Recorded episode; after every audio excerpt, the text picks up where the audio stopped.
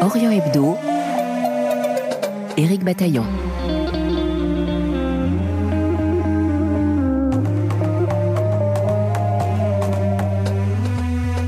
En Tunisie et en Égypte, les frères musulmans ont été les grands gagnants des soulèvements populaires de 2011. Pourtant, s'ils ont, dans la foulée, été portés au pouvoir par des élections démocratiques, les observateurs font remarquer qu'ils n'avaient en rien anticipé ces révoltes. Dans les deux cas, leur ascension inattendue a précédé une chute non moins surprenante. L'ouvrage coordonné par Pierre Vermeren et Sarah Ben Nefissa, les frères musulmans à l'épreuve du pouvoir, raconte les dessous de ce destin cruel vécu par ce courant important de la pensée politique islamiste contemporaine. En attendant celui avec Pierre Vermeuren, ce premier entretien avec Sarah Ben Nefissa est à retrouver sur notre application Pure Radio ainsi que sur notre site rfi.fr.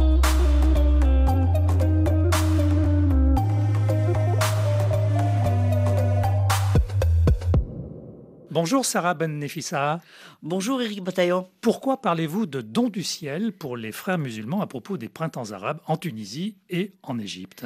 Parce qu'en réalité, les printemps arabes et les soulèvements, euh, donc il y a une décennie, ont beaucoup étonné les frères musulmans et ne s'y attendaient pas du tout. Pas du tout non seulement ils s'y attendaient pas du tout, mais également, évidemment, ils n'en ont pas été les, acteurs qui ont appelé à ce type de, rébellion. Et sur l'Égypte, c'était manifestement clair, puisque à peu près une dizaine d'années, ou plutôt cinq ans avant le printemps euh, égyptien, il y avait une montée des mouvements sociaux, des mobilisations, des sit-ins, etc., etc., et dans lequel les frères musulmans n'ont pas, ni ils ont aidé, ni ils ont été acteurs de ce type de choses. cela ne correspond pas à leur manière de voir les transformations sociales. Alors ces deux soulèvements populaires étaient-ils liés et en ont-ils entraîné d'autres? Ah, évidemment qu'ils ne sont pas liés sur le plan organique. D'abord, euh, tout le monde s'attendait à ce que ça commence en Égypte, puisqu'en Égypte, les mouvements sociaux s'amoncelaient, etc., etc. Ça nous a étonnés, c'est venu de la Tunisie. Et le fait que c'est venu de la Tunisie, évidemment, tout le monde arabe en a parlé, et notamment en Égypte. Pourquoi?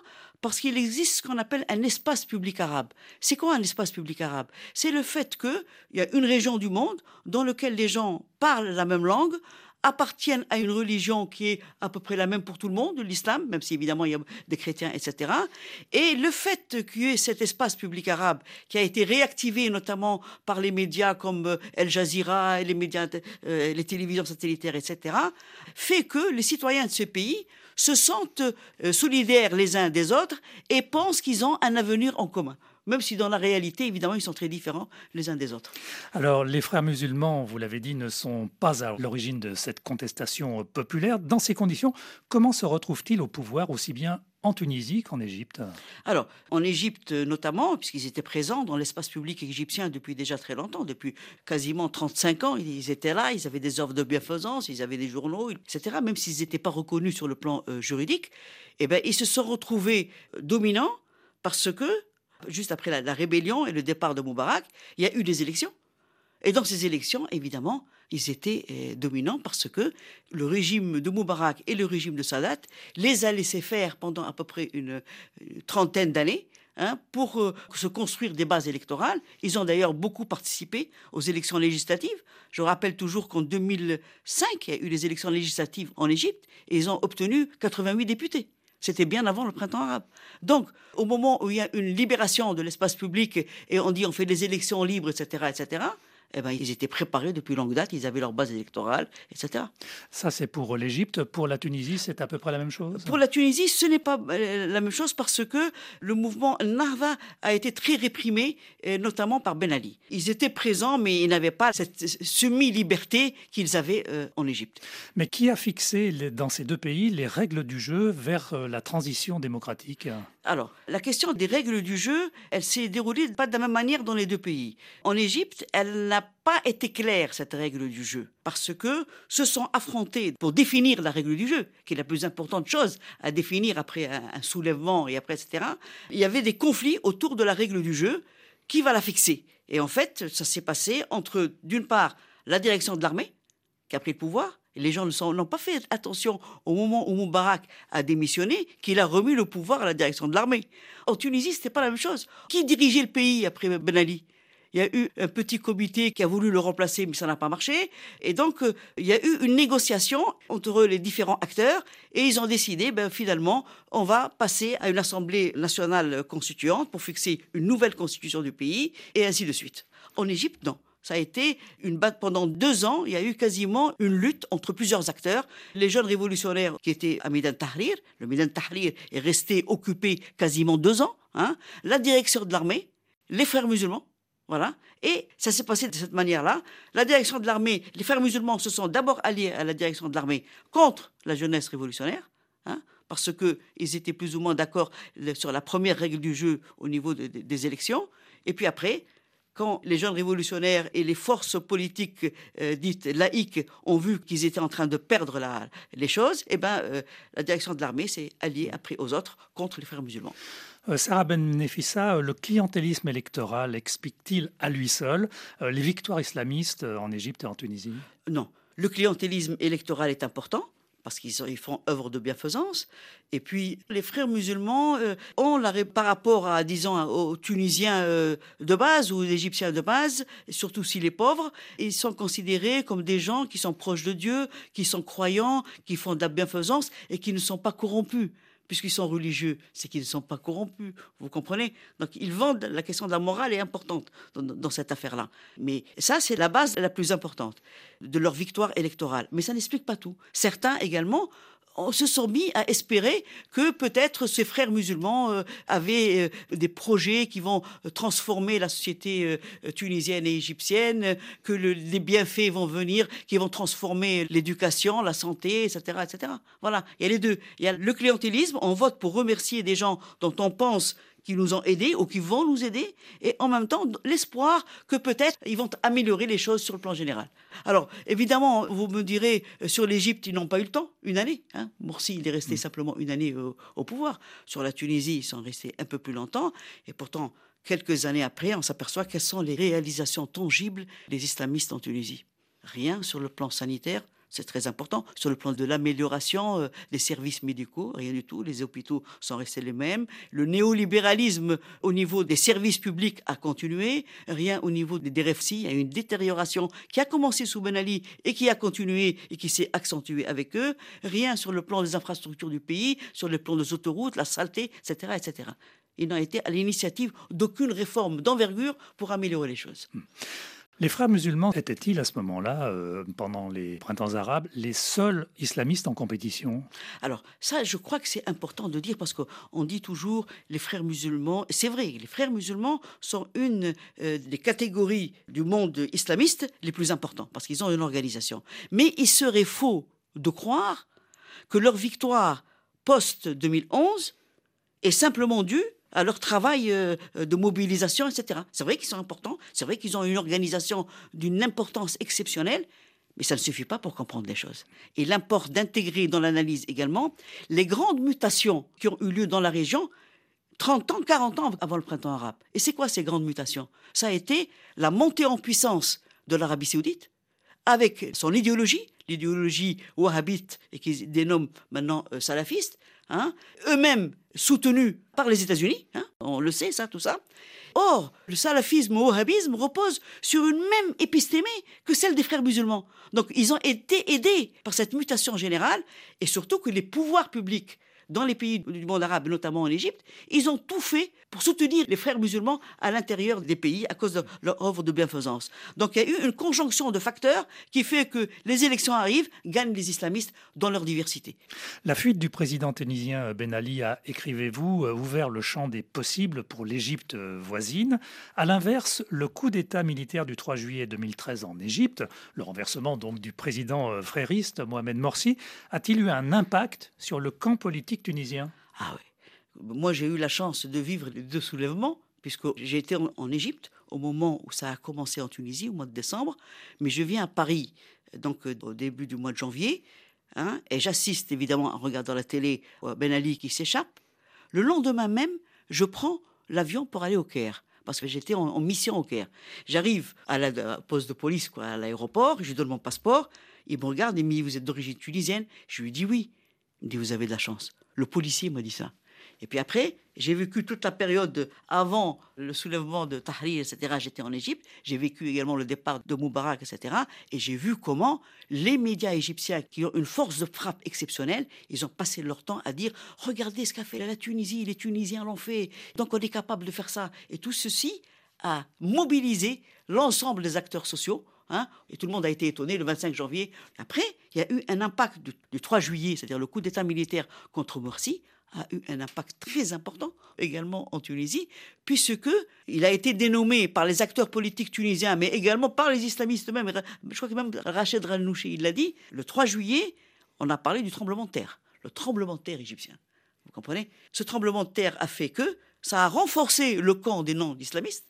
Hein Une partie des, députés sont sortis de l'Assemblée constituante parce qu'ils en avaient marre. Ils ont été élus pour une année. Ça faisait trois ans quasiment qu'ils n'avaient pas fini de décrire la Constitution parce que les frères musulmans pensaient qu'ils étaient là pour la vie, ils pouvaient faire ce qu'ils voulaient. Ils sont sortis, ils ont fait le sit-in du bardo. Et c'est à ce moment-là que, enfin, Nahda accepte de quitter le, pouvoir et de donner le gouvernement à un gouvernement technocrate.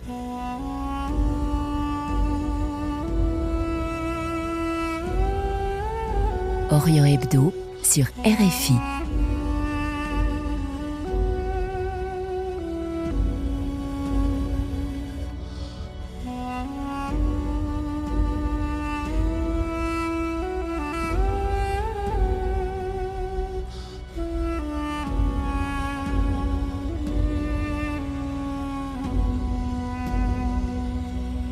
Vous écoutez Orient Hebdo, une émission magazine bi-hebdomadaire de RFI réalisée par Mathias Golchani.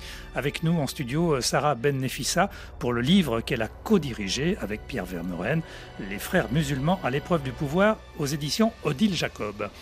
Enarda en Tunisie est-elle une exception islamiste? Autrement dit, son leader Rached Ranouchi, dont on vient de parler, est-il vraiment un réformiste de la doctrine des frères musulmans ou ne l'est-il qu'en apparence. Le problème avec euh, Rachid Ranouchi, c'est son intelligence politique et le fait qu'il est capable de dire le tout et le contraire du tout. Quand on lit beaucoup de ses travaux, on s'aperçoit qu'il peut en même temps défendre la doctrine, disons, euh, doctrinale des frères musulmans, hein, et en même temps, dans d'autres bouquins, il dit oui, mais nous avons appris de la gauche le mouvement social, oui, euh, le libéralisme euh, démocratique est intéressant, on, l'utilise. Donc il montre sa volonté de vouloir synthétiser et d'ouvrir un peu la doctrine de base des frères musulmans. Ça, c'est au niveau de la parole. Après, au niveau des faits, c'est important les faits. La pratique, elle est importante. Et c'est important de savoir comment, par exemple, un certain type de bouquin ont été publiés au moment où ils étaient au pouvoir, notamment un qui explicite la manière dont on transforme un Tunisien ou un Égyptien, parce que ça c'est important à le dire, je, tiens à le dire, c'est que les frères musulmans estiment que les Tunisiens, les Jordaniens, les Marocains, etc., etc., ne sont pas des vrais musulmans. Ils ne sont pas assez musulmans. Il faut les réislamiser. Et ça, c'est la doctrine de base de Hassan al-Banna et notamment de Sayyid Qutb. C'est un de leurs plus grands doctrinaires un bouquin qui est sorti au moment où ils étaient au pouvoir et qui s'appelle La manière de travailler du mouvement islamiste tunisien. On le lit, ben on s'aperçoit que c'est, il dit la même chose que dit Sayyid Qutb et l'explicite la manière dont il faut s'y prendre pour transformer quelqu'un qui n'est pas musulman, à savoir le Tunisien, hein, en vrai musulman. Autrement dit, euh, les principes que l'on peut rappeler hein, de la socialisation selon les frères musulmans, page 87 d'ailleurs du livre, c'est bien explicité, sélection et cooptation et non pas adhésion euh, volontaire, formation principalement religieuse et non pas politique, loyalisme et obéissance quasiment aveugle à l'organisation, parcours initiatique pour devenir membre à part entière et enfin serment d'allégeance. C'est pareil pour Enarda c'est pareil pour Le bouquin dont je viens de vous parler, que nous avons découvert, qui est sorti au moment où ils étaient au pouvoir, donne les mêmes principes que ce que vous venez de dire là. Sarah Bennefissa, vous évoquez l'existence d'un appareil sécuritaire secret au sein d'Enarda, en parallèle au mouvement euh, politique. Cet appareil a-t-il joué un rôle dans les violences et les assassinats commis en Tunisie dans les années 2011 à 2015, et notamment en 2013 contre deux personnalités politiques de gauche Ça, je ne peux pas me prononcer parce que là, la justice est en train de juger. Je ne peux pas dire. Tout ce qu'on sait, c'est qu'on a trouvé chez un des membres d'un NARDA qui était connu, etc., des documents du ministère de l'Intérieur dans une maison privée. Hein, documents qui auraient dû être. Qui, auraient dû être au ministère de l'Intérieur. Oui. Hein. Et lui, il était en train de les hacher et de les détruire. Peut-être qu'il s'agissait de déchirer tous les documents compromettants de Mais là, je préfère la ah, justice. je ne m'avance pas dans ce genre de choses.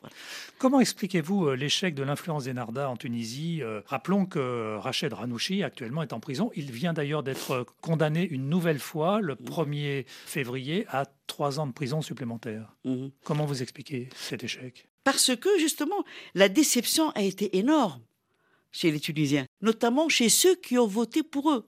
Moi, je me souviens au moment des premières élections, une bonne partie de la société tunisienne, notamment les gens un peu pauvres, etc., ils sont devenus un peu islamistes. Ils, ne fêtaient plus Noël, parce que nous, on fête le 31 décembre et Noël, etc. Là, non, parce qu'il y avait les chirs salafis qui leur avaient dit ça, c'est haram, c'est péché, etc. Donc tout le monde s'était un tout petit peu islamisé dans la manière de, de vivre et on votait pour eux et attendait enfin que les belles choses allaient arriver, que tout allait se transformer, etc. L'impact social, trois ans, quatre ans après, non seulement au niveau social, il n'y a rien eu d'important, mais surtout, surtout, il y a eu une détérioration au niveau de l'ordre public avec la montée de la violence, avec les assassinats politiques, et ce qui fait que les gens étaient déçus, et c'est pour ça que l'opinion publique interne de ceux qui ont voté pour eux se sont retournés contre eux. Et l'échec en Égypte, malgré la victoire à la présidentielle, ça c'était très important, aux législatives également, vous constatez que les frères euh, ont fait des calculs politiques erronés, c'est ça? Oui, ils n'ont pas su. Ce, Ils faisaient des promesses à certains, puis se retournaient contre eux.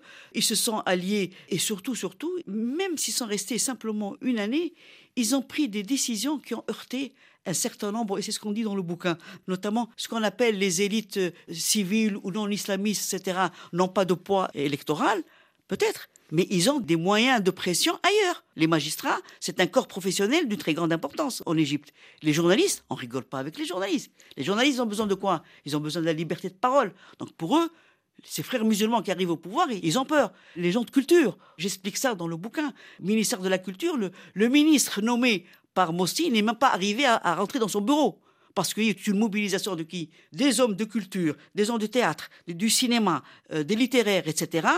Et eux, ça n'a pas arrêté. Ça n'a pas arrêté. Pourquoi? Parce qu'ils savent très bien, les islamistes au pouvoir vont les empêcher de la liberté d'expression, la liberté de penser, on l'aura pas. Or, le milieu culturel et le milieu intellectuel égyptien, c'est non seulement la liberté de parole et d'écrire, mais aussi il fait vivre des catégories de personnes inouïes. Il fait vivre le cinéma, il fait vivre des gens du théâtre, il fait vivre des techniciens, il fait vivre des, journalistes, il fait vivre des musiciens, etc. Vous savez, l'Égypte, c'est une centralité culturelle pour tout le monde arabe. Les musiciens ou les chanteurs qui veulent réussir dans le monde arabe, ils vont en Égypte pour enregistrer eux parce qu'ils savent c'est vendu partout. Donc il y a une économie derrière. Et donc, ils ont touché à ce type d'économie. C'est pour ça qu'ils ont été déçus, les gens. Voilà. Et aujourd'hui, on est revenu à une situation antérieure à 2011, aussi bien en Égypte qu'en Tunisie? Non, moins quand même en, Tunisie. Hein. il y avait quand même beaucoup plus libre. C'est en Égypte. C'est en Égypte où c'est devenu très, très, très, très dur sur le plan de la liberté de parole, de la liberté d'expression. Mais ce qui me désole dans ce que j'ai constaté, ce que j'ai analysé, etc., notamment en Tunisie, c'est le fait que l'échec des islamistes la déception vis-à-vis des islamistes a provoqué également la déception vis-à-vis de la liberté de la démocratie. Plus personne ne va plus voter, en Tunisie notamment. Voilà. Et donc, euh, tous les progrès démocratiques obtenus suite à 2011, eh ben, ils ont été. Euh, et moi, je, personnellement, je mets la responsabilité première sur les frères musulmans pour l'échec des printemps arabes et de leur demande de démocratie et de liberté. Merci, Sarah Ben Nefissa. Merci, Monsieur Bataillon sociologue du politique, spécialiste de l'Égypte et du monde arabe, directrice de recherche émérite à l'IRD, euh, section développement et société, l'IEDES-IRD. Votre livre Les frères musulmans à l'épreuve du pouvoir est publié aux éditions Odile Jacob. Orient Hebdo, merci de votre fidélité. Dans un instant, le journal.